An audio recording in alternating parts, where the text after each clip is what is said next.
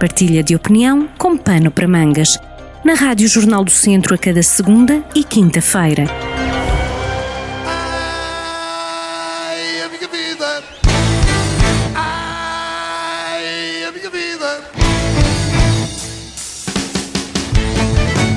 Estamos de novo ao encontro da opinião e dos temas de reflexão na Rádio Jornal do Centro, Pano para Mangas, nesta quinta-feira, 11 do 11, com Adelaide Modesto, o mês que é igual no dia e no mês, e falamos de igualdade.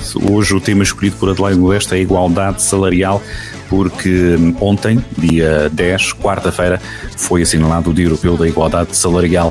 O que há a acrescentar, o que há a dizer sobre este, sobre este dia, eh, Adelaide?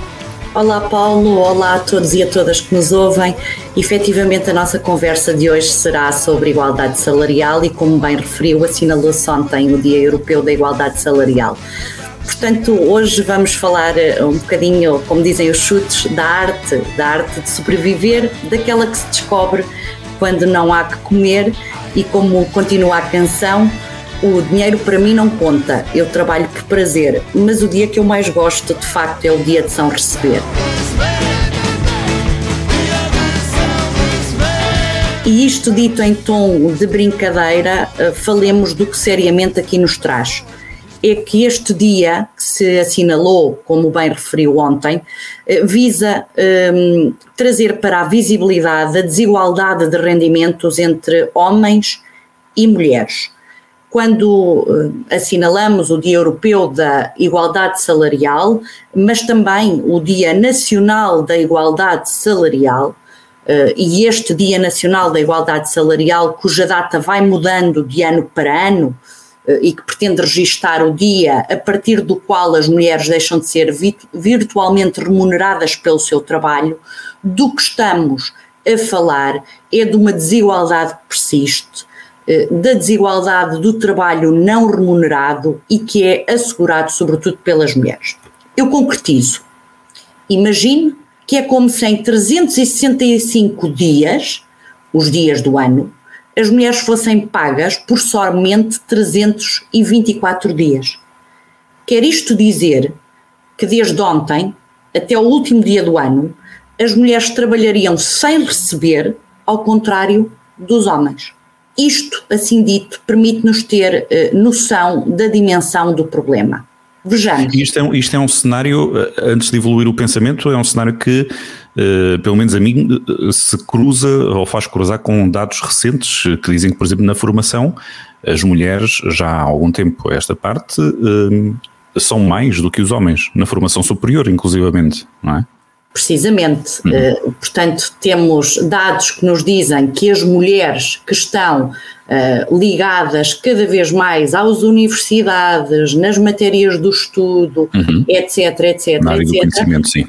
na área do conhecimento, e elas são cada vez mais aquelas que frequentam o ensino superior, porém, depois isso não se reflete uh, nos salários que recebem, Uh, e uh, junta-se aqui este constrangimento uh, da, da, desigualdade, da desigualdade que se verifica tantas e tantas vezes relacionado com a parcela de responsabilidades do seu trabalho e, das cuidado, e do cuidado das famílias. Veja, em Portugal, por trabalho igual, as mulheres recebem 14,4% de vencimento do que os homens a média europeia é de 14,1% e a média mundial de 20%. Portanto, uma das principais causas desta disparidade salarial é, eh, como eu já referi, esta parcela desigual de responsabilidades de trabalho e de cuidados das famílias, que são sobretudo empreendidas pelas mulheres. Isso vai ter impactos significativos na progressão da carreira.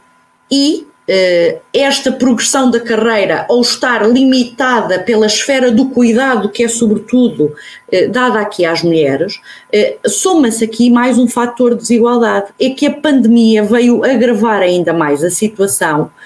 situação esta que, embora seja reconhecido como um problema crónico, apesar de tudo, tinha até então evoluído positivamente nós eh, podemos fazer contas e o Fórum Económico Mundial eh, já as fez eh, e diz-nos que em 2100 e 57 lá chegaremos. Portanto, faltam aqui uns meros 136 anos. Um, São objetivos ainda piores do que os, os, objetivos que nos têm acompanhado por estes dias na Cimeira do Ambiente, Adelaide. São a apontar para longe, não é? Apontar Por isso longe. é que era importante é um trazer este tema ao nosso pano para mangas, porque ele uhum. passa um bocadinho à margem uh, da agenda e daquilo que nestes dias nos ocupou pelas notícias uhum. e se calhar uh, isto não passou tão perceptível às pessoas e é importante também ficarem uh, com, estes, com estes dados. Aquilo que aconteceu por via da pandemia é que ela veio adicionar ainda mais 36 anos uh, ao já 99,5 que eram necessários em 2019 para diminuir a desigualdade de género. Uh, quer isto dizer, Paulo, e daí a minha inspiração musical, uh, que a igualdade de género nesta matéria não será para mim, não será para nenhuma mulher da minha geração e nem sequer para aquelas que se seguirão a mim. Portanto, somente as mulheres ou a geração de mulheres que está para nascer irá ter, esperemos, a oportunidade de deixar de se preocupar com esta luta. Ora, este problema exige uma ação concreta, uma ação em termos legislativos, de políticas públicas, mas uma ação também na percepção do mundo e do equilíbrio entre aquela que é a vida pessoal, profissional e familiar, eh, em que a promoção da conciliação como boa prática é de todo fundamental.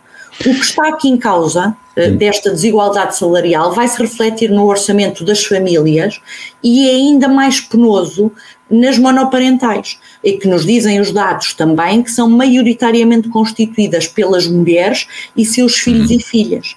Eh, estamos a falar eh, de uma diferença de 144 euros em cada mil euros de salário.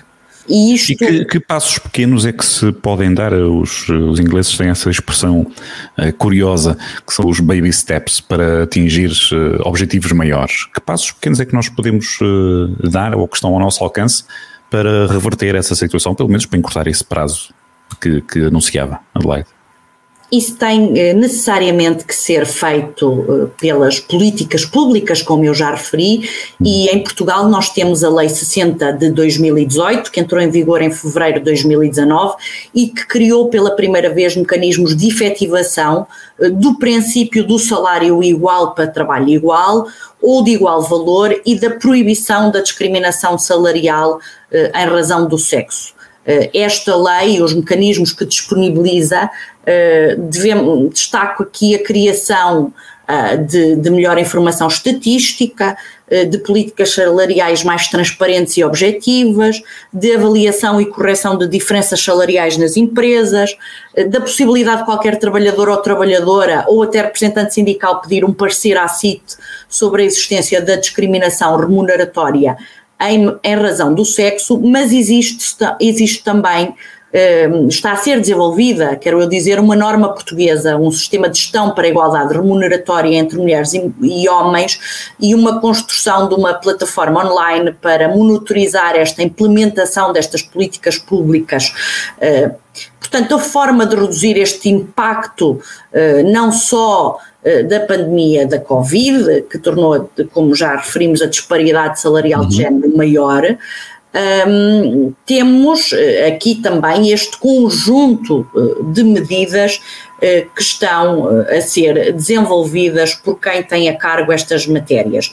Uh, precisamos é de compreender uh, todos e todas, e estes são os tais baby steps uhum. a que referia, estes pequenos passos que também podemos, todos e todas, no nosso dia a dia, implementar, que é compreender que este estatuto desigual das mulheres no trabalho alimenta a desigualdade em outras áreas da sua vida. E, portanto, se elas têm os seus empregos, se, não têm benefícios como seguro de saúde, folga remuneradas, eh, se as suas reformas são mais pequenas quando chegam a, a uma idade mais avançada, se por outro lado não há uma partilha de tarefas na, na esfera uh, da prestação de cuidados, uhum. isto uh, traduz-se por eh, constrangimentos e diferenças eh, para, para as mulheres. Portanto, para ultrapassarmos este constrangimento e estes estereótipos, para remover estas barreiras institucionais, é preciso compartilhar responsabilidades também familiares de forma igual, eh, valorizando a tal, o tal trabalho de prestação de cuidados não remunerado que é feito eh, de forma desproporcional pelas mulheres e redistribuindo Portanto, a questão da igualdade salarial, e eu termino como comecei, é sobretudo uma questão de dignidade que a todos e a todas deve importar naturalmente, para reverter pelo menos o ciclo, em alguns casos de andarmos a empobrecer alegremente. Este tema da igualdade salarial que teve Dia Europeu assinalado neste dia 10 de novembro, neste ano 2021 assinalado nesta quarta-feira, no dia de ontem, trazido aqui uh, à conversa, à reflexão do Pano para Mangas por Adelaide Modesto. Temos este encontro marcado daqui a duas semanas. Até lá, tudo bom. Adelaide, obrigado mais uma vez. Até breve partilha de opinião com pano para mangas, com podcast em jornaldocentro.pt.